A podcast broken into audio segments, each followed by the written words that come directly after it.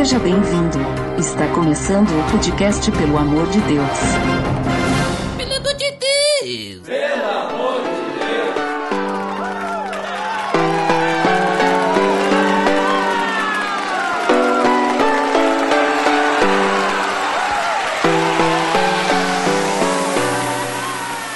Tá no ar! Podcast, pelo amor de Deus. Eu sou Ed Drummer e hoje estou com um convidado do outro lado do mundo, Carlinhos Vilaronga. E aí galera, aqui fala Carlinhos Vilaronga, do outro lado do mundo, diretamente do Japão. Nossa, e quando eu disse é por causa disso mesmo, né? Tá lá no Japão, Carlinhos. E por quê? Porque hoje nós temos então mais um episódio da série Cristãos pelo Mundo.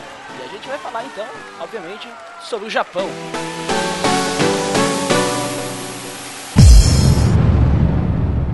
Tá beleza, Edson!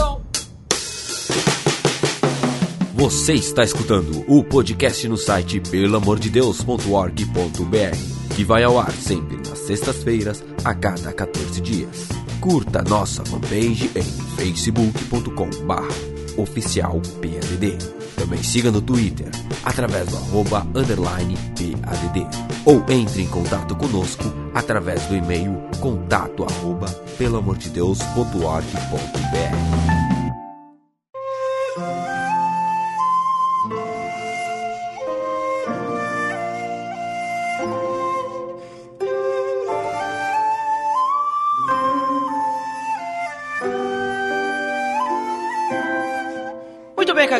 Como eu comentei, nós vamos falar então sobre o Japão, que é o lugar que tu estás morando. Então, de início, como é que tu foi parar no Japão, Carlinhos? Desde quanto tempo tu tá morando aí? Tá, então vamos por partes, né? Eu sou tenho uma ascendência aí espanhola, né, um pouco distante, provavelmente bisavô talvez o pai do meu bisavô. E apesar de todo mundo esperar que alguém que mora aqui no Japão tenha carinha de japonês, né, eu não tenho carinha de japonês, tenho olhos verdes e bem brasileirão. Eu sou casado com uma descendente de japonês, uma neta de japonês, e é por conta desse relacionamento que eu acabei vindo aqui para o Japão, assim como muitos outros brasileiros em busca de oportunidades de, de trabalho e de alguma coisa assim pensando para o futuro. Então eu cheguei aqui em 2003, no finalzinho do ano, e estou aqui no Japão desde então. Eu moro na província de Shizuoka, que seria mais ou menos no centro do Japão, a aproximadamente duas horas de viagem do conhecido Monte Fuji. Então, aqui perto da minha casa, dependendo da posição e de como é que está o tempo, é, como o Monte Fuji ele é bem alto, aqui pertinho de casa eu consigo ver o pico dele quando o tempo está bem limpo. Né? Apesar de ele estar tá duas horas de viagem, você consegue ver ele no fundo da, da paisagem. Então, eu estou aqui com a minha família, minha esposa, eu tenho um filho de 13 anos, que nasceu no Brasil, veio para cá pequenininho, e eu tô com um filho de um ano e meio que nasceu aqui no Japão. Então estamos aqui nós quatro. Nossa, então desde 2003, né? Três. Desde isso. 2003 aí. E já dá pra ter uma bela experiência, né? De como que é morar no Japão. Mas antes de tu ir pro Japão, tu já era cristão, certo? Sim, sim. Eu fui criado e educado por uma mãe cristã. Né? Então dá para dizer que eu sou mais ou menos cristão de berço, né? Criado tive muito contato ali, toda a minha minha formação cristã foi na igreja presbiteriana no interior do estado de São Paulo. Depois quando eu cheguei no, na minha adolescência, talvez por volta aí dos meus 16, 17 anos, eu acabei pouco a pouco me afastando de Deus e consequentemente a igreja acaba perdendo a graça quando você se afasta de Deus. Acabei me afastando da igreja, mas aqueles valores que foram plantados, acho que no meu coração, quando e também a minha esposa, também ela é de, de família cristã, então esses valores, apesar da gente ter se afastado, ficaram. E aí quando a gente veio para o Japão, Deus ele acabou aproximando a gente dele de novo, né, trazendo a gente de volta, e a gente voltou para a igreja e para o relacionamento com Deus aqui no Japão. Né? Saímos distantes de Deus do Brasil e quando chegamos aqui no Japão, ele trouxe a gente de volta e a gente está aí nessa caminhada com ele já há uns 12 anos aqui no Japão. Uhum. E então, digamos assim, vocês estão todo esse tempo aí no Japão. E eu, eu percebi ali que, uh, no caso, pelo teu, pelo teu Facebook, né? Dei uma olhadinha e eu vi que tu, tu estudou, ou não sei se tu tá estudando ainda, fez um seminário teológico no Japão, né? Sim, sim. A, a igreja Betel, que é do Brasil, ela plantou a igreja aqui no Japão e ela tem um seminário interdenominacional que ela atende pessoas de língua portuguesa. Então, esse seminário ele fica numa cidade vizinha aqui onde eu moro. Eu moro na cidade de Kosai, que é quase na divisa com a província de Aichi, e eles têm a base desse seminário em Hamamatsu, que é uma cidade que seria mais ou menos uma viagem de 30, 40 minutos da, da cidade onde eu moro. E na época que eu comecei o seminário, acho que uns 5 anos atrás mais ou menos, uma das classes desse seminário acontecia na igreja onde eu frequento. Depois o seminário acabou passando para o sistema ensino à distância, via internet, o que facilitou para todo mundo porque não precisava se deslocar. Uhum. Mas aí eu, eu, me formei em novembro do ano passado, que seria 2015, né? Então foi um período aí de mais ou menos uns cinco anos de estudo, porque eu cheguei a viajar para o Brasil, nasceu o filho, então eu tive algumas pausas, mas eu me formei em novembro do ano passado, né? Bacharel em teologia. Certo. E o que mais que a gente pode falar do Carlinhos? É. Tu é baterista também, né? Tu é do nosso, nosso grupo de bateristas. Sim, sou, sou do membro dos barulhentos da igreja, né? Eu. tenho muito carinho por bateria, sou um pouco xereta em percussão, gosto de violão, né? Tenho conhecimento assim meio de longe, um pouquinho de brincar de contrabaixo, brinco um pouquinho com isso aquilo. Você vai talvez perceber aí que eu sou um cara que fala pra caramba, gosto muito de falar, sou conhecido por essa característica, né? Ah, você conhece o Carlinhos? Ah, aquele que fala um monte? Fala, é esse aí. É, gosto de, como gosto muito de falar, sou meio curioso, então por conta da minha ascendência espanhola e eu por curiosidade comecei estudar um pouco de espanhol por curiosidade. Por causa da vivência aqui no Japão, acabei aprendendo um pouco de japonês também.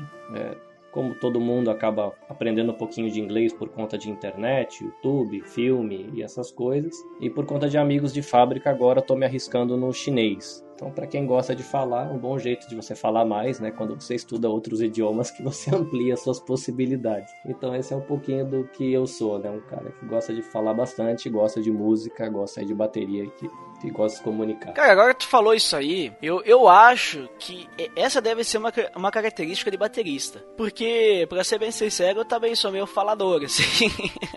Às vezes falo até demais. E então, e eu conheço outros bateristas que também falam bastante. Acho que o baterista, como ele fica atrás, né, da banda, ele acaba, né, falando demais depois, né? E o cara que canta talvez não fale muito, não sei, né, se tem alguma coisa a ver com a personalidade da pessoa ser baterista, alguma coisa assim. Mas, né, fica aí a, a opção de pesquisa para os nossos cientistas, nossos pesquisadores. Será que todo baterista fala demais? Né? Não sei. Vamos deixar aí a pesquisa, sugestão de pesquisa para as pessoas aí.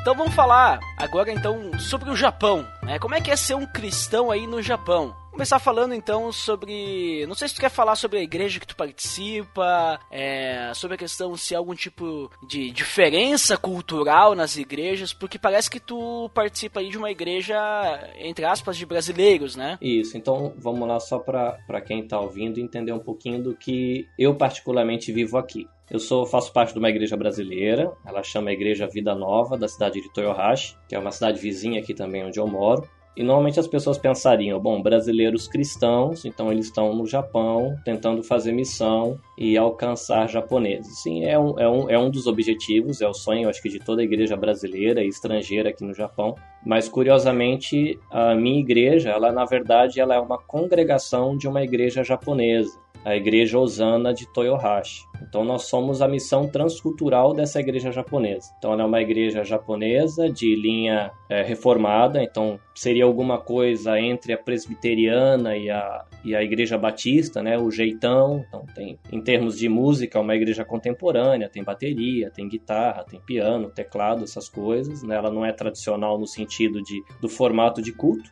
mas ela tem a confissão de fé reformada como sua base teológica. Então a nossa comunidade, que é uma congregação, ela reflete isso. Então nós temos dois pastores japoneses, né? o pastor Hayashi, que seria o presidente, o pastor Kato, que seria o seu auxiliar, e nós temos uma missionária brasileira que na congregação ela nos ajuda né, né? Porque como, como brasileiros a gente não domina, alguns dominam bem o idioma, outros dominam parcialmente. Então a missionária ela faz esse meio de campo auxiliando a gente no contato com os pastores, em, em aconselhamento, né, levando e trazendo informação. Então nós somos uma comunidade, a gente deve ter por volta aí de uma frequência de 50 a 60 pessoas no culto. Tem bastante criança, então a gente tem a escola bíblica dominical que acontece durante o culto. É engraçado porque se junta 60 pessoas quando começa a escola bíblica, cerca de metade vão para as salas da escola bíblica, né? Porque metade da nossa igreja são crianças aí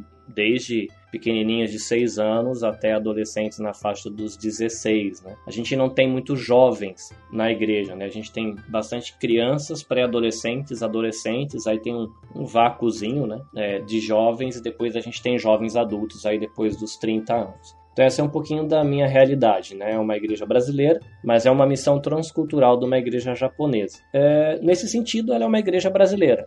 Então a gente gosta de comer, a gente gosta de falar, a gente gosta de dar risada, né? É, curiosamente, a gente está gravando hoje para mim é sábado à noite, amanhã pela manhã, como todo bom brasileiro, nós teremos um churrasco na igreja, né? Vamos receber amigos ali para a gente ter um tempo de, de comunhão e para fazer amizades também para poder falar um pouco de Deus para os amigos de fábrica e familiares. Mas é uma igreja brasileira que ela tem alguns traços do que diria uma, uma igreja Nikkei, né? Então, se você olhar de modo geral, a maioria tem olhos puxadinhos, a maioria tem jeitinho de japonês, então gosta de barulho, mas é um pouco mais tranquilo. Tem um pouquinho desse tempero do que a gente conhece da serenidade japonesa, né? Então é uma igreja brasileira por identidade, mas ela tem um temperinho dos japoneses também no seu jeito de ser. Esse é um pouco da, da comunidade onde eu estou inserido. Uhum. E tu chegou a participar de alguma outra igreja, assim, pra saber como é que é? Ou desde que tu tá no Japão, tu sempre participou dessa igreja? Não, eu já fui membro de, de uma outra comunidade, que ela já não, não existe mais aqui no Japão. Ela era ligada à igreja quadrangular, então ela era uma, muito, muito parecida com uma igreja quadrangular do Brasil, né? Então, mas depois ela virou uma igreja independente e acabou que, que o ministério se desfez depois, depois de uns anos mas a gente tem bastante contato, que nem a região que eu moro aqui, apesar de estar no Japão, a gente tem uma colônia brasileira muito grande aqui na região. Então, por exemplo, eu moro numa cidade pequena, mas mesmo assim nessa cidade pequena tem dois import shops brasileiros. Então eu tenho acesso a feijão, a carne com cortes brasileiros, Guaraná, Guaraná, paçoquinha, bis, né, que são especiarias pra gente que mora aqui, né, porque coisas que são comuns, né, pra ir, é engraçado que a gente mora aqui, quando alguém vai pro Brasil e traz um pacote de bolachas traquinas, todo mundo fica feliz, né, porque tem algumas marcas que não chegam aqui. Mas a gente mora num ambiente assim, a gente tem uma colônia grande, então tem escola étnica, né? Escolas direcionadas a brasileiros na região. Você tem mercados, você tem lojas, cabeleireiros, loja de roupa. Então eu moro numa região, que é essa região central aqui, que tem muito brasileiro, né? Não, não deve ser a região que tem mais brasileiro no Japão hoje, mas é uma colônia grande, então tem toda uma estrutura. Então pra gente é bem, é bem legal, assim, né? Você, você tem acesso a tudo que o Japão oferece e você ainda tem esses pontos de contato com o seu país quando você quer um, um estilo de roupa, um, uma determinado perfume, né? Porque o, o, gosto de perfume dos japoneses são um pouco diferentes. Então, quando você quer algo mais próximo do que você estava acostumado no Brasil, a gente encontra aqui nesses import shops, nessa realidade. E por conta disso, a gente tem bastante igreja brasileiras aqui também. Então, aqui na, nas cidades vizinhas, é, na minha cidade são pouquinhas, porque a cidade é pequena, mas se você vai para essa cidade da província de Aichi, que é Toyohashi, onde também está a minha igreja, ou se eu vou para o outro lado, para a primeira cidade grande da província de Shizuoka, que seria Hamamatsu, ali você encontra, acho que, representações de várias comunidades. Você provavelmente você vai encontrar é, Igreja Presbiteriana Independente, você deve encontrar alguém da Presbiteriana do Brasil, você deve encontrar ministérios batistas aí independentes, renovados, aí tem vários, várias linhas, você encontra congregações da Quadrangular, com certeza de deve ter Universal, né? Universal do Reino de Deus. Cara, tá tem, espalhado tem, por tudo isso Isso, são templos bem grandes. E, além disso, aí você encontra bastante gente, por exemplo, Testemunho de Jeová, Congregação Cristã do Brasil e outras religiões que aqui no Japão é tudo encarado como cristianismo, né? Porque é, assim, se diz seguidor de Cristo no pacote geral é cristianismo, né? Depois a gente, como cristão protestante, a gente acaba separando, né? O cristianismo de tradição católica, cristianismo de tradição reformada, os os pentecostais, aquilo que a gente chama de outros segmentos que a gente pode chamar que são um pouco diferentes, pode se encaixar em seitas ou não, mas aí a gente tem tudo isso aqui como comunidades brasileiras, né? Com a minha comunidade, ela mantém o círculo de amizade com muitas comunidades aqui da região, então a gente tem contato com bastante igrejas, né? De, de linha batista, presbiteriana renovada e outras, né? Que a gente tem contato por causa dos trabalhos e das atividades com os adolescentes e, e crianças da igreja. Então a gente acaba frequentando círculos e eventos e festivais, alguma coisa assim que, que o pessoal faz por aqui. Tá, mas então é, é normal eu conhecer cristão protestante por aí ou, ou há poucos assim a cultura aí da, pelo menos da região onde tu tá? Tá, na região onde eu tô, é, se você tiver contato com brasileiros, é muito provável que se você tiver numa fábrica você encontre alguém que é de uma igreja evangélica ou pelo menos frequentava e agora não está frequentando mais, porque a região aqui oferece bastante. Se a pessoa não, não é cristã ou se diz cristã, mas não um cristão que frequenta, é membro de uma igreja, ela vai dizer que ela já foi visitar uma igreja. Então aqui é muito comum brasileiros você encontrar. Porém, aí quando a gente vai para a realidade dos japoneses, eu tenho 13 anos de Japão praticamente, em rotina de fábrica, eu conheci apenas dois japoneses que se identificavam como cristãos. Pode ser que eu tinha tido contato com algum outro, que por conta da, da falta de conhecimento de idioma na época, eu não pude sa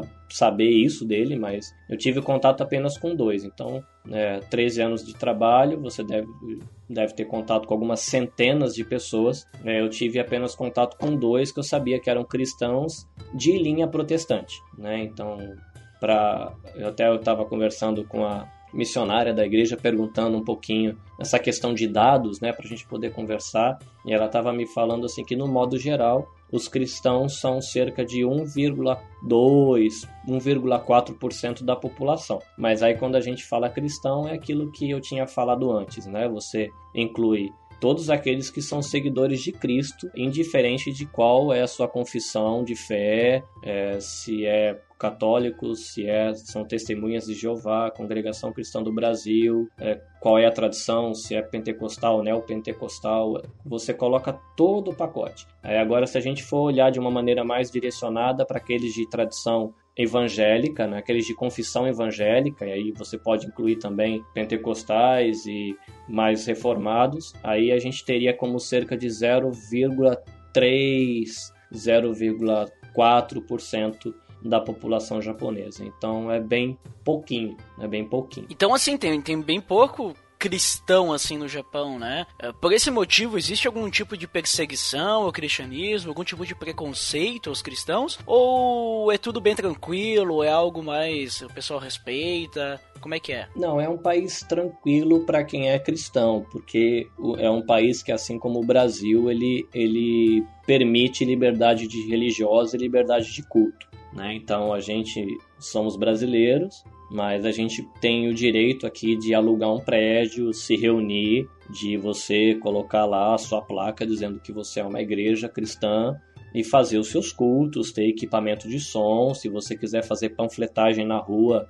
é permitido. Você tem algumas restrições no sentido é, de você aprender a fazer as coisas como a cultura e a etiqueta japonesa pede. Por exemplo, no Brasil, talvez seria muito confortável a gente passar com um trio elétrico ou um carro com um megafone ligado na rua, divulgando algum tipo de evento. Dentro da nossa cultura brasileira e da maneira de se fazer as coisas no Brasil, isso caberia. Aqui isso não cabe, não, aí não caberia a gente fazer esse tipo de divulgação cristã, não por ser cristão, mas porque não cabe na cultura. Né? Na mesmo um lojista, um empresário, ele não pode fazer esse tipo de divulgação que invada o silêncio do outro, vamos colocar assim. Né? A gente pode fazer tudo desde que não invada é, o espaço do outro. Então a gente pode fazer panfletagem, desde que oriente as pessoas que receberam o panfleto, se quiserem se desfazer, jogar numa lixeira. Você pode até fazer um, um live, né, uma, uma apresentação musical na rua cantando músicas cristãs no idioma japonês. Basta você pedir na prefeitura ou numa estação de trem que tem os palcos ou numa área pública você pedir autorização para usar o local, mesmo você se identificando como um estrangeiro cristão para tocar músicas de cunho religioso,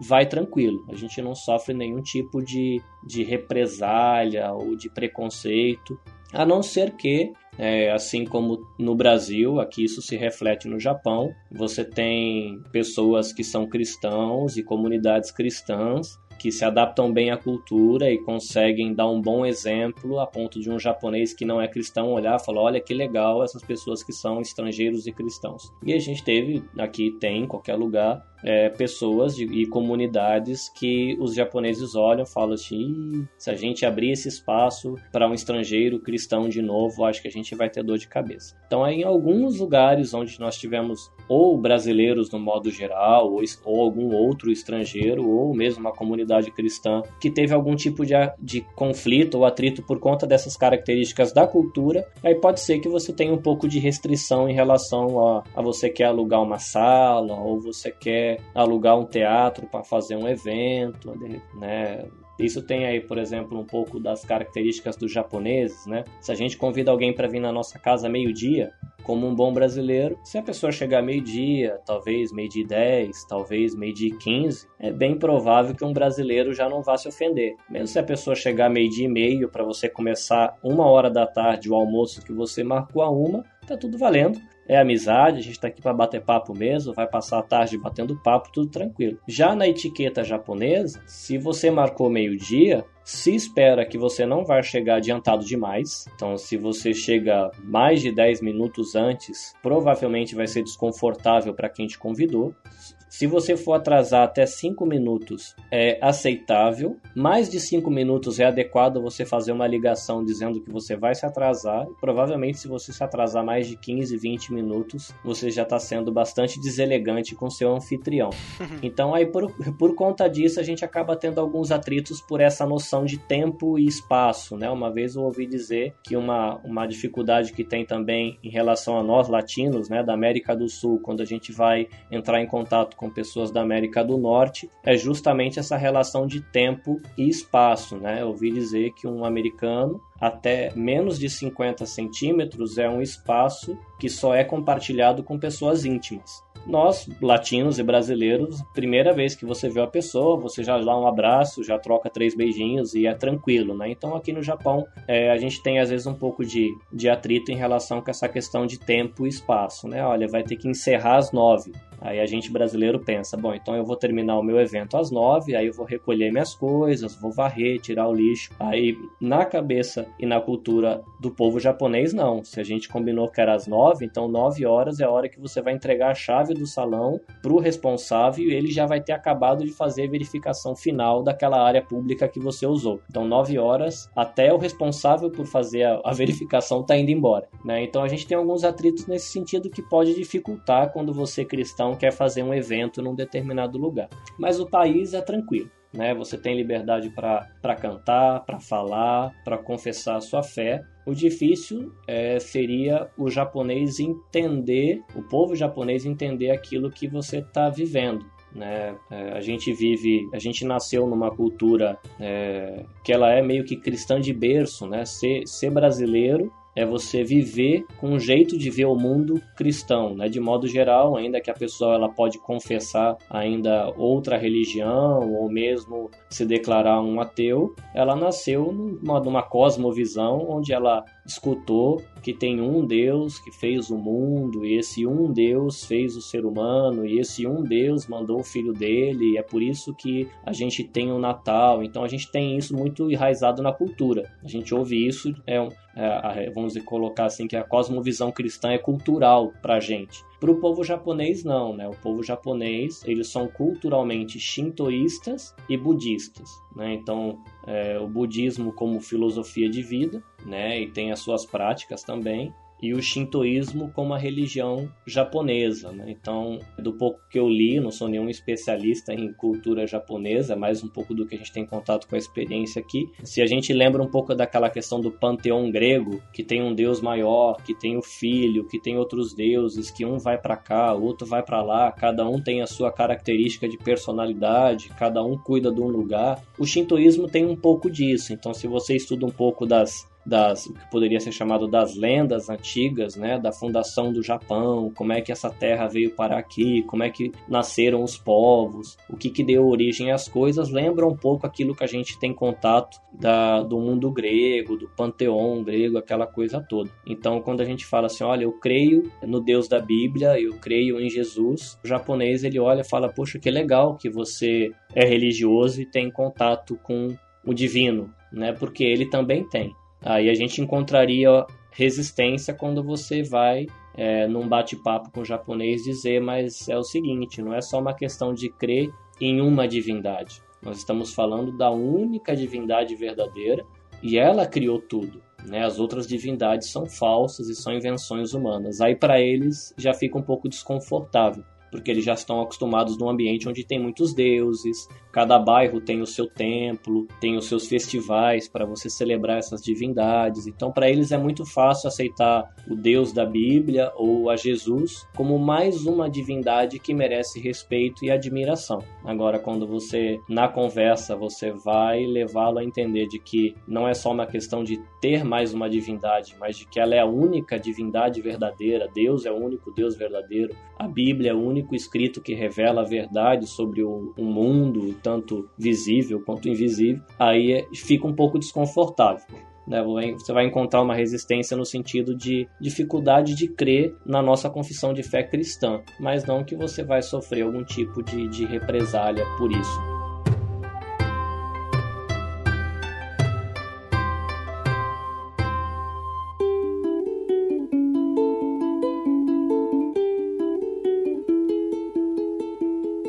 Falando um pouquinho mais então ali sobre o Japão, a gente já falou sobre a questão cristã, né?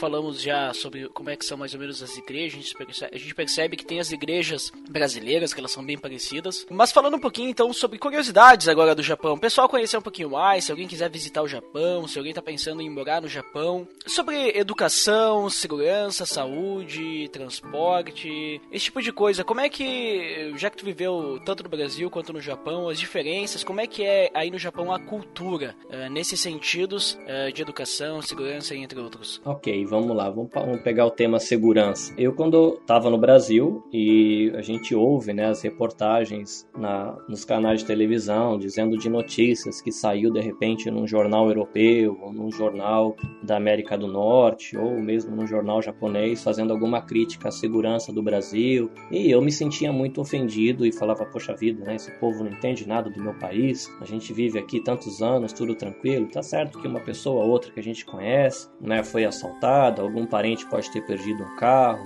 A gente tem um caso mais trágico, outro de um conhecido que pode de repente ter sofrido um assalto à mão armada, mas de modo geral a gente sobrevive e vamos levando, a gente sabe onde andar, onde não andar, que hora andar e a gente vive tranquilo. E eu não conseguia como vivendo no Brasil, sendo um brasileiro, um adolescente brasileiro, depois um jovem brasileiro, entender por que, que o pessoal olhava de uma maneira esquisita para a nossa segurança nacional, né? a maneira de você viver a realidade da segurança. Aí eu vim para o Japão e depois de uns meses, talvez alguns poucos anos, eu comecei a entender por que, que o estrangeiro olha com um pouco de receio para o Japão, pro, perdão, para o Brasil, né? Por que, que o estrangeiro olha com um pouco de receio para a questão de segurança no Brasil? Por exemplo, uma, uma das coisas que mais me chamou a atenção logo que eu cheguei era você ir num mercado ou você ir numa farmácia, o que é curioso, porque se alguém vier visitar o Japão e você precisar de comida, você pode encontrar comida na farmácia, né? Pra gente, farmácia é lugar de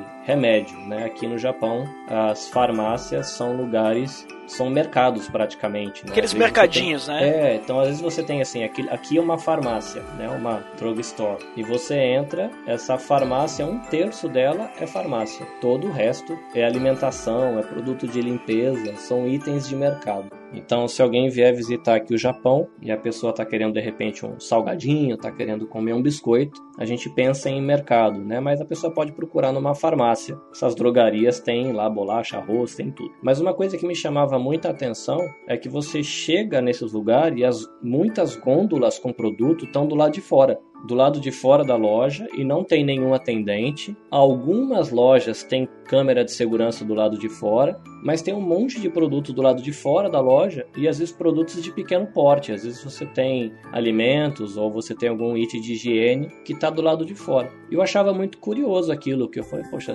no, no nosso ambiente brasileiro, o que era de se esperar que um comerciante tivesse muito prejuízo com isso, porque itens pequenos, a amostra na calçada, é, sem segurança, é de se esperar que alguém vai passar e levar embora, e ele teria prejuízo. Mas é muito curioso que você vê todo mundo passando, pegam os itens, colocam na cesta e vão lá dentro procurar o atendente para você poder pagar. Né? Essa é uma curiosidade do, da, da segurança aqui. Outra cultura, né? Sim, já tem essa, é, essa cultura do respeito pelo que é do outro né? Já tem essa filosofia, já, vem, já é bem cultural, né? Não é uma questão precisa... tem, lógico, né? Existe penitenciárias aqui no Japão, tem polícia, tem casos de de assassinato, existem casos de agressão, assim como tem em todo o país, mas a quantidade é tão pequena em, se comparado, por exemplo, ao, ao, nosso país, o Brasil, que aí eu fui começar a entender por que, que quando um estrangeiro ou mesmo um japonês olha para o Brasil, ele se assusta um pouco, porque aquilo que tem no país dele tem no Brasil, só que uma quantidade de vezes muito maiores, né? Então essa questão de segurança é bem, pra gente é bem tranquilo, né? Você pode pegar seu smartphone e fazer uma caminhada a pé duas, três horas da manhã numa rua escura, que aliás, curiosamente, as ruas do Japão não têm iluminação, né? A gente tem iluminação apenas nas, nos cruzamentos das ruas, mas as vias públicas não têm iluminação. Nossa. A não ser que seja perto de uma estação de trem ou algo assim.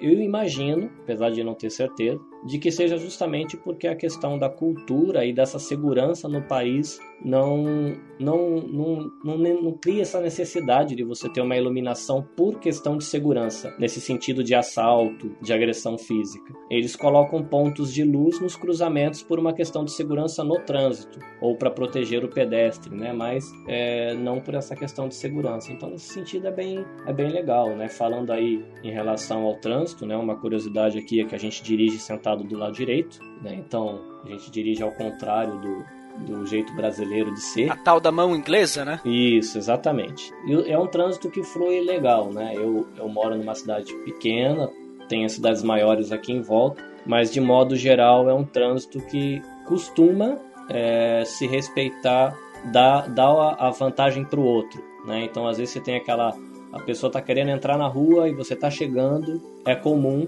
faz parte da cultura do trânsito japonês você dar aquela reduzidinha para que a pessoa que esteja querendo entrar entre, ao invés de você dar aquela pisadinha para você passar e se ele quiser ele entra depois, né? Faz parte da cultura do trânsito, né? Então aqui a gente tem também os trens, que o nosso país é o Japão é pequenininho, né, comparado ao nosso país Brasil. O Brasil é imenso, então a gente tem linhas de trem no Brasil, mas se fosse para cobrir o território todos, seria um, um, trabalhão enorme. Mas a gente tem aqui no Japão, como é um país pequeno comparado com o Brasil, linhas de trem que ligam o Japão inteiro. E além dos trens normais, a gente tem metrô, né, e tem os trem-balas, né, os Shinkansens. Shinkansen é um, facilita muito a vida da gente, né? Então você vai fazer uma viagem de trem comum, às vezes essa viagem vai levar duas, três horas, você pega um, um trem bala, você vai fazer essa viagem em 25, 30 minutos.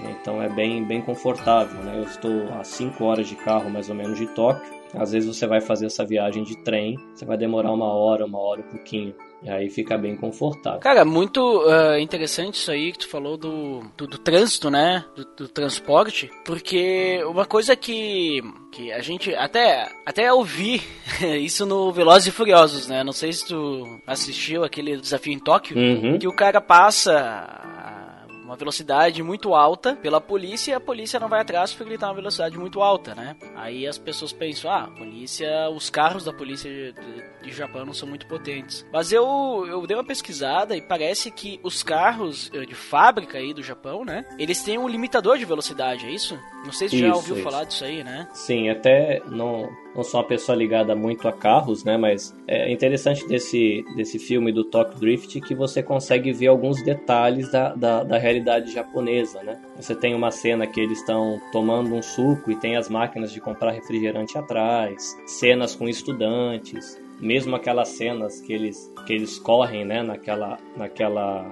rodovia, né? Que seria uma rodovia interna que inclusive é muito bem iluminado, muito bem sinalizado, né? Sim, sim. As rodovias aqui são muito boas, né? Você pode viajar tranquilo, tem as paradas, o asfalto é muito bom, é bem legal você viajar numa, numa dessas rodovias grandes, né? Mas os carros de fábrica aqui, até onde eu ouço os meus amigos que gostam de carro aqui falar, eles vêm com limitador a 180 km por hora. Então, se acontecer, e, é possível que exista maneiras de você quebrar esse limitador para você participar de um racha de rua, alguma coisa, dificilmente uma viatura normal, que seria uma viatura carro de passeio, ela iria fazer uma perseguição com um carro esportivo, né? Porque aqui é, você encontra muitos carros esportivos e até super esportivos, né? então é comum você ter pessoa de poder aquisitivo alto, jovens, mais ousados, que fiquem fazendo racha na rua, em cidades grandes, né? Então, realmente a polícia ela não iria atrás porque o carro deles seria um carro de passeio,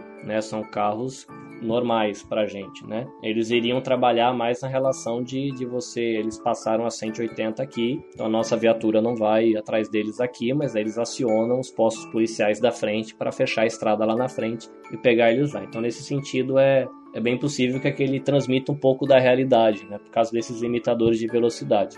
Né, um carro de passeio contra um carro esportivo aí com um limitador quebrado, dificilmente teria a chance. Mas para quem gosta de carro, né, e quiser vir aqui para o Japão, realmente você vai poder andar naqueles Skyline, né, que é o, o carro que aparece no filme lá que o, é. o ator principal ele consegue, reforma. Até onde eu ouvi falar, na verdade, aquele carro ele foi emprestado para a gravação do filme. É, ele tem, acho que um filme que ele usa esse carro, acho que na América, eu não lembro onde.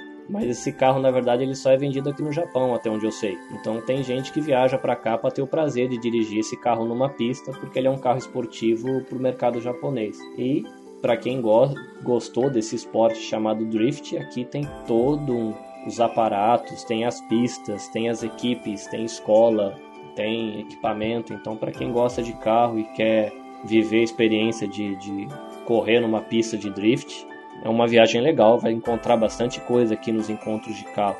É bem interessante. E falando sobre saúde, existe saúde pública aí no Japão ou é só particular? Como é que funciona? Sim, por exemplo, eu e minha família, a gente está inscrito no, no, no, Saúde, que seria talvez o Brasil, imagino que seria o INSS, eu não sei qual é a sigla que se usa uhum. hoje é, o SUS. Isso, Sistema de Único de Saúde. Seria alguma coisa assim. Né? Então a gente tem lá, já vem descontado da, da folha de pagamento. É, e uma diferença que existe entre o sistema brasileiro e o sistema japonês é que ainda que você pague por esse SUS, é, japonês, você cobre uma parte da despesa. Então, quando você vai no médico e recebe medicamento, então aquela poupança que você está fazendo com o pagamento dessa, desse serviço de seguro de saúde, ele cobre, vamos dizer assim, 80% da despesa daquele atendimento e os outros 20% você contribui. Aí tem algumas vantagens, por exemplo, tem os tetos, né? Essa a sua, sua contribuição, vamos dizer que não passaria, não sei qual é o valor, mas não passaria de 100 mil ienes, né? Que seria mais ou menos o, uma pessoa, um homem, recebe aqui na minha região por volta de 10 mil ienes por dia. Né? Acho que considerando a, a relação com o dólar, vamos colocar que 100 ienes fosse um dólar. Então, seria 10 mil ienes, então você não pagaria num atendimento, fala, eu precisei fazer uma, uma ultrassonografia computadorizada, ou então precisei de uma internação. Então tem um teto onde você paga e o resto, todo essa, esse dinheiro que você vem pagando e se é descontado do salário, ele cobre. Então eu sou brasileiro vivendo no Japão, mas a gente tem acesso né, a esse. Não era assim no passado, porque normalmente os brasileiros, é, assim como os outros estrangeiros, vinham aqui para viver pouco tempo, é, não sabiam o idioma, é, não tinha muitos tradutores, né? O pessoal começou a chegar primeiro aqui no Japão, chegou em 92 mais ou menos, né? Quando se abriu a questão dos vistos, então você não você vinha, trabalhava muito e já ia embora em dois, três anos, né? Hoje a realidade é outra. É, custo de vida subiu, né, o salário está diferente, então as pessoas vêm e em vez de trabalharem muito e para juntar dinheiro muito rápido, se desgasta muito fisicamente, é um preço alto para a família, hoje as pessoas preferem fazer a coisa de uma maneira mais gradual. Chega aqui, procura uma cidade legal para morar, coloca os filhos na, na escola japonesa, que é o meu, meu, como é o meu caso, e a maioria dos meus amigos também fizeram essa opção, e aí você entra nesse seguro de saúde e você vive como um cidadão japonês, né? Recolhe impostos, tipo o seu IPTU, você tem o seu carro e aí você vai construindo a sua poupança de uma maneira mais diluída, né? É diferente daquele pessoal que veio no início do movimento que é chamado movimento Dekasegi, né? E, e vinham, trabalhavam dois, três anos e a relação dólar e iene e real era muito grande, então as pessoas conseguiam um volume muito grande de dinheiro em pouco tempo. Hoje, por causa dessas relações de cotação, já está bem diferente, então as pessoas trabalham de maneira mais tranquila, né? já vêm pensando em ficar num prazo mais longo de tempo, entram no sistema de saúde, inserem os filhos no sistema de educação, que é um sistema bem legal também, que funciona, né? e é, curioso, né? Por exemplo, a gente tem no Brasil, aqui no Japão também tem escolas particulares, mas a gente costuma criar aquela imagem assim, olha, o filho do advogado, o filho do médico, o filho do empresário na escola particular de mensalidade bem cara e a população em geral na escola pública. Né? Aqui é curioso porque vai desde o, vamos colocar em termos brasileiros, desde o filho do pedreiro ou do filho do servente de pedreiro que tem uma renda bem pequena, ele vai para a escola pública até o filho do prefeito senta na mesma carteira ao lado do filho do servente de pedreiro. Então é igual para todo mundo, a formação é igual. Depois quando chega escolas técnicas, faculdade, aí tem particulares, tem pública, aí a escola muda um pouco, mas de modo geral o sistema de educação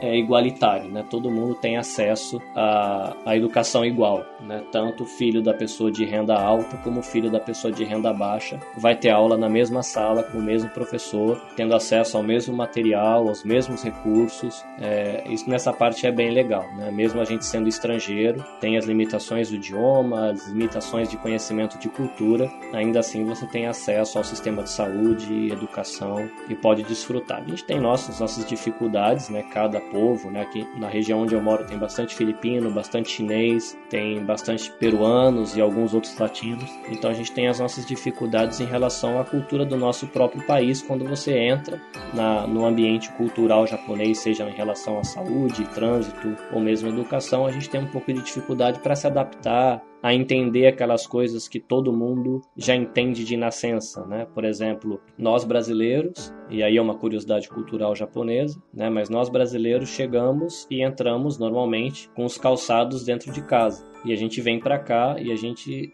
fica um pouco desconfortável no começo, que você percebe que você tem que deixar o seu calçado na porta e entrar descalço. Você não entra com calçado dentro de casa. Existe um calçado para dentro de casa e um calçado para fora de casa. Né? Às vezes você chega, você vai num restaurante típico, ou às vezes o restaurante da sua fábrica, você recebe o seu primeiro, a sua primeira marmita, né, que é chamado de obento. Você recebe sua marmitinha e você abre ela e você vai encontrar dois pauzinhos ali dentro que eles esperam que você seja capaz de comer com aqueles dois pauzinhos que são os hashi. Só que nem todo mundo consegue comer, então a gente quando vai se inserindo, a gente tem esses, essas dificuldades, né? mas é bem, é bem legal, é bem interessante.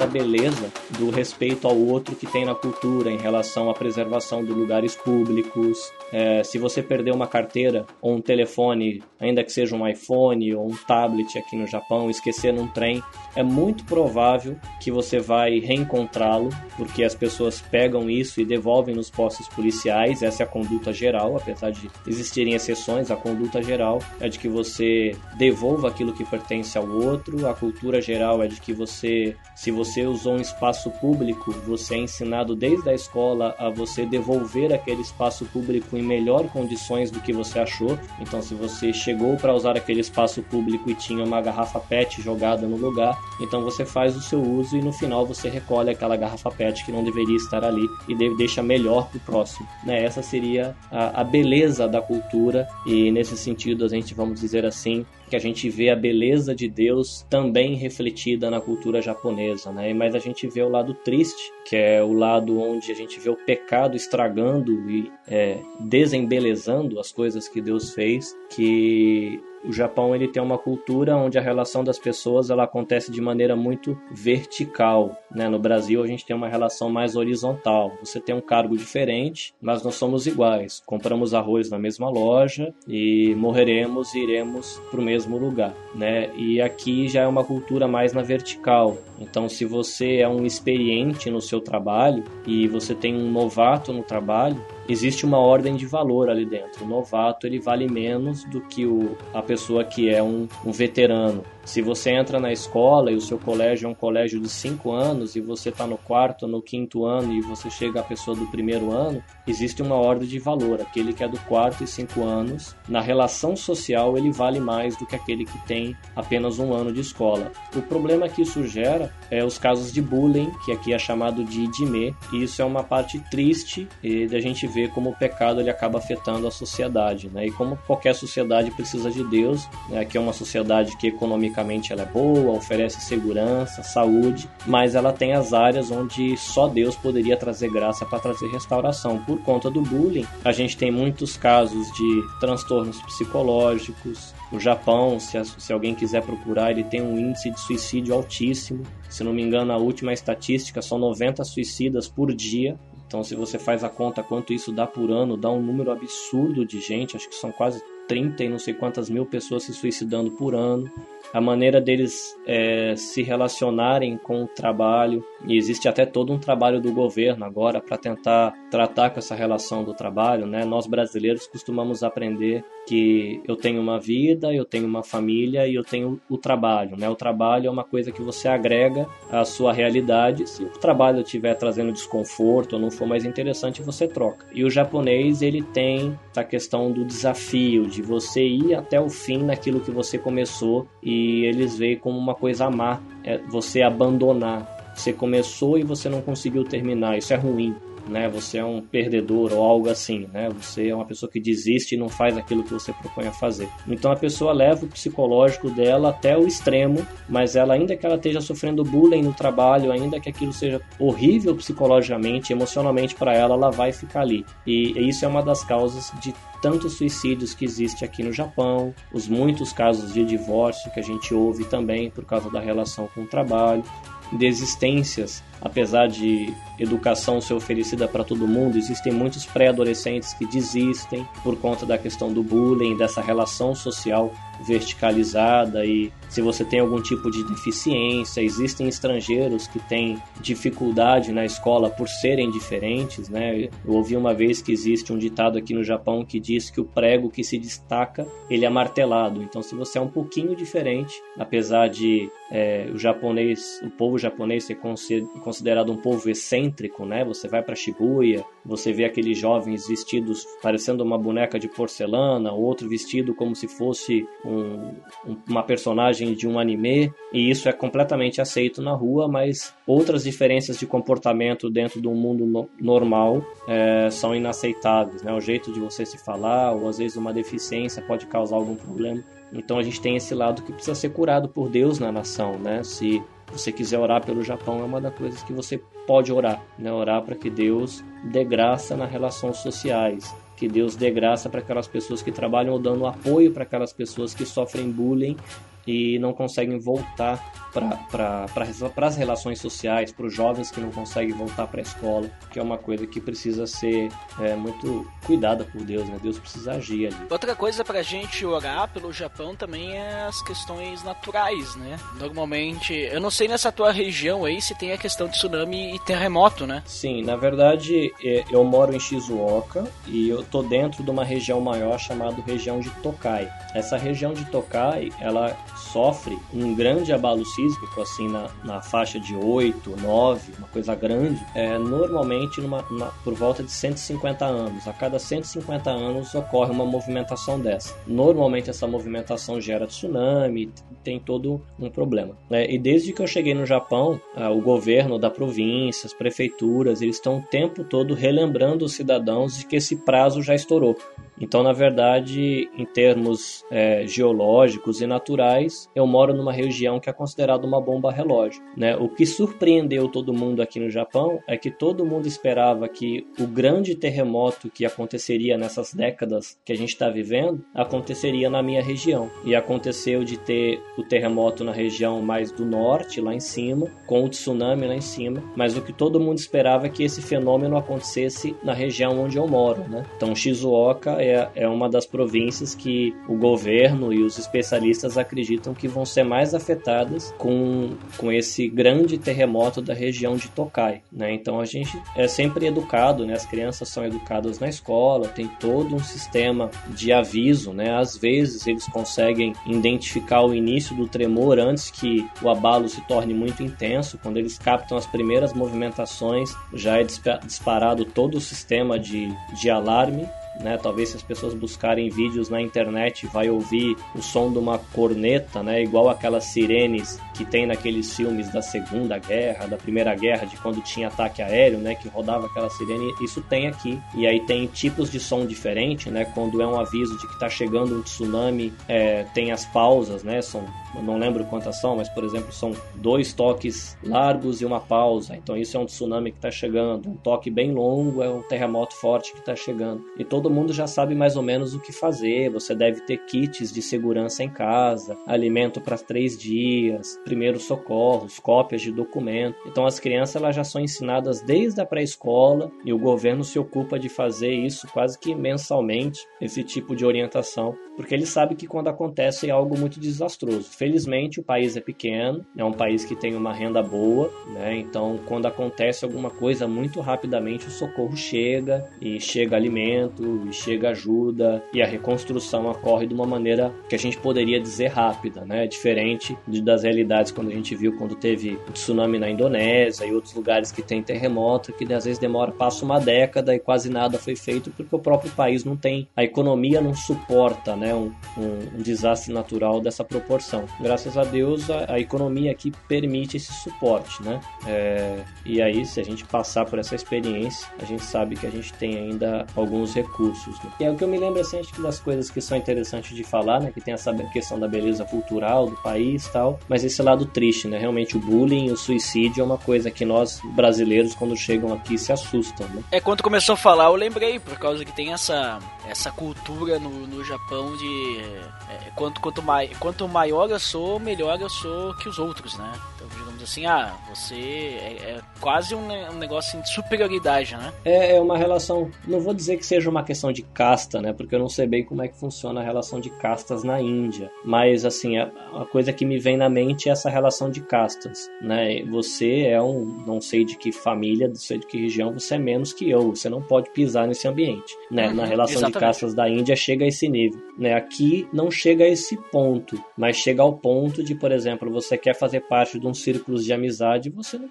não tem autorização para fazer parte daquilo. Você quer fazer parte, a criança está na escola, quer fazer parte de um. De... Aí eu quero praticar tal esporte. Não, você é diferente, você não vai pisar aqui vai procurar outra coisa para fazer. A mulher também é um pouco desvalorizada aí, né? É, a gente como brasileiro talvez, né, é, por causa do, da nossa cultura, muito piadista, você aprende a ouvir piadinhas que às vezes são até pejorativas, mas a gente aprende a levar na esportiva, né? Você tá acima do peso, ou você é magro demais, ou seu tom de pele é amarelo, ou seu tom de pele é negro, e você a, aprende a lidar com isso por causa da realidade da nossa cultura. Para a cultura japonesa, às vezes coisas que pra gente fala assim, ai que bobagem bobagem, né? Para que ligar para isso? Para eles detonam eles emocionalmente e para eles é importante, né? Terem pessoas que possam dar apoio e até o papel da igreja, né? E aí uma um outro motivo de oração para as pessoas que querem orar para o Japão é porque, como são 1% de cristãos, 0,3% de evangélicos,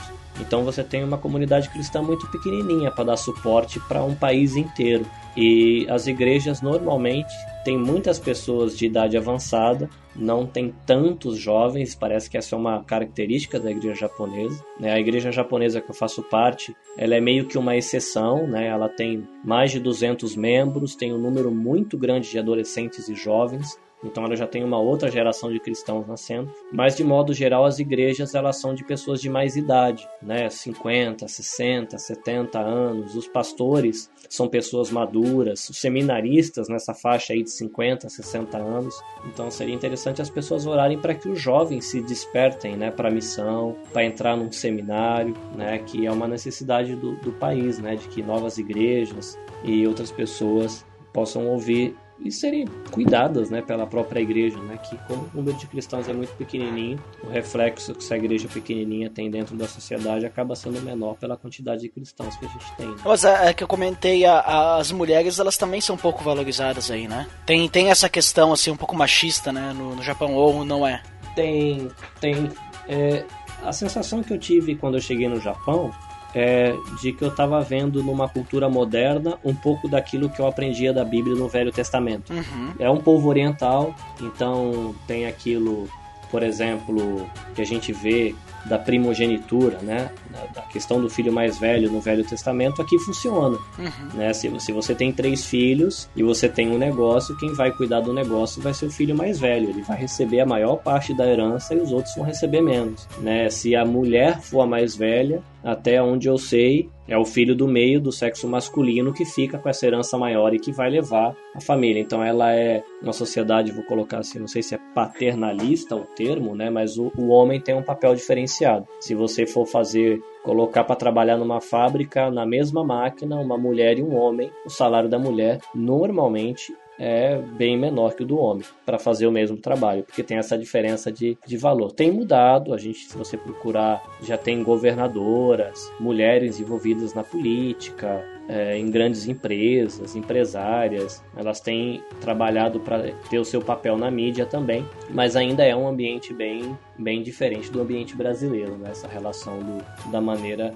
que se ora a, olha a mulher. Está se desenvolvendo, né? O país está crescendo, de certa forma, amadurecendo, vamos dizer assim, né? Sim, ele tem, tem, ele tem uma amizade muito estreita, né, com principalmente com os Estados Unidos, né? Então acaba que o, a geração mais jovem ela assimila muita coisa da, da, da cultura ocidental, né? Então você vê um jovem japonês é, muito do seu comportamento, da sua vestimenta, você vai ver uma pessoa do Ocidente, né? Calça jeans, talvez aí um tênis da marca Adidas ou da marca Nike, com um iPhone na mão, com um boné do New York Yankees e, e então tem muito dessa influência, né? Eles, o país tem uma relação e apesar de daquela experiência com a bomba, a guerra, hoje tem uma relação de amizade e apoio mútuo, com certeza com interesses políticos e econômicos, mas tem uma troca de cultura aí muito muito próxima, né? Hoje os jovens japoneses não olham com, com maus olhos, por exemplo,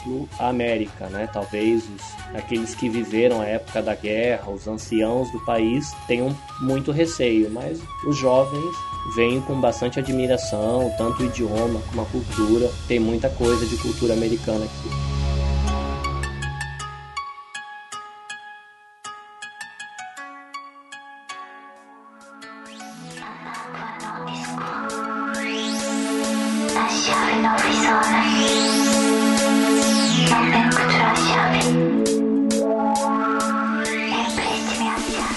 Carlinhos. Muito obrigado pela tua participação. Muito interessante conhecer o Japão.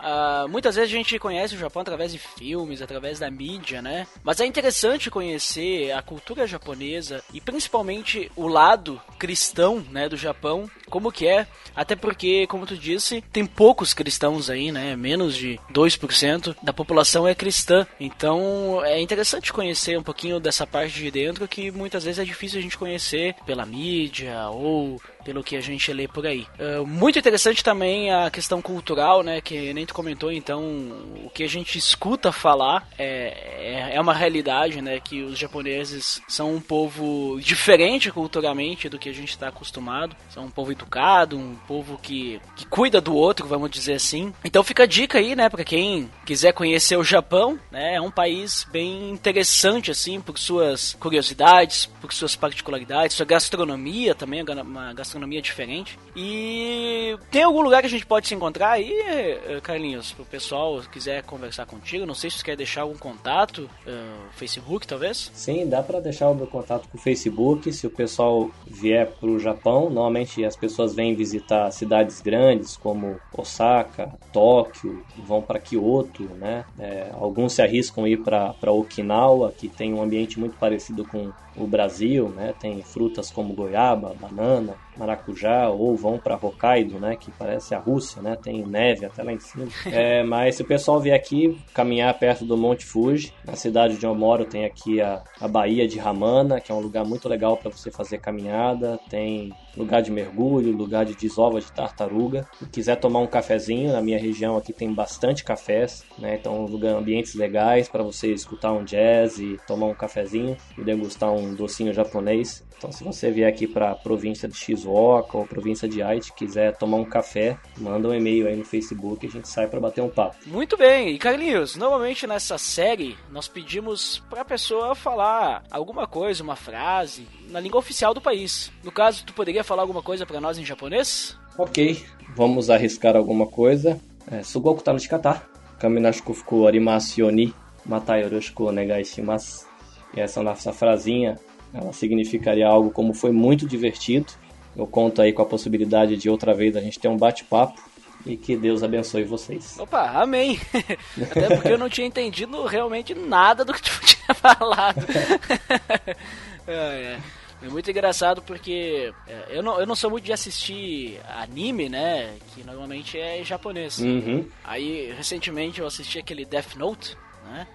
Sim, me recomendaram muito, me recomendaram muito, muito, muito. E daí eu comecei assistindo em português, né, dublado, e eu não sou muito de assistir dublado. Mas aí eu botei em japonês e disse, cara, tá difícil entender isso aí. é muito diferente do japonês. Mas, eh, de qualquer forma, é uma linguagem curiosa, né, bem diferente. É pra, em questão de, de curiosidade da língua, né? Sonoridade, pra gente que é brasileiro, é muito tranquilo, tá, gente? A gente encontre dificuldade com uma sílaba ou outra, mas todos os sons do japonês praticamente a gente tem dentro do português. A dificuldade fica na hora de você montar as frases, porque é um idioma que o verbo vai no final da frase. Aquilo que possui vem na frase antes daquilo que é possuído. Normalmente, se a gente fosse dizer o parafuso da roda do carro do meu irmão, a gente fala nessa sequência, né? A coisa possuída fica primeiro na frase antes daquilo que a possui. E em japonês, ela é o contrário. Você diz a coisa que possui primeiro e você monta toda a estrutura e depois ainda coloca o verbo no final.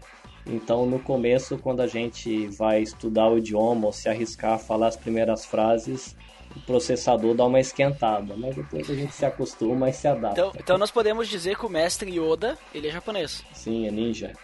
É, Não, porque, não, né? porque desse jeito ele falar. É bem por aí, que você pega um, um japonês para estudar o português, aí ele tem essa dificuldade também, né, do, da- das conjugações, que tem menos conjugações no idioma. Cara, mas show de bola. Muito obrigado mais uma vez por participar aí conosco dessa gravação e também por falar um pouquinho aí da tua experiência, cara.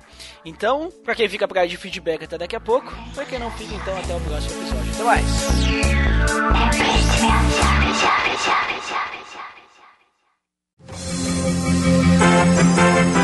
Atenção! Você está entrando na área de feedbacks. Fique ligado.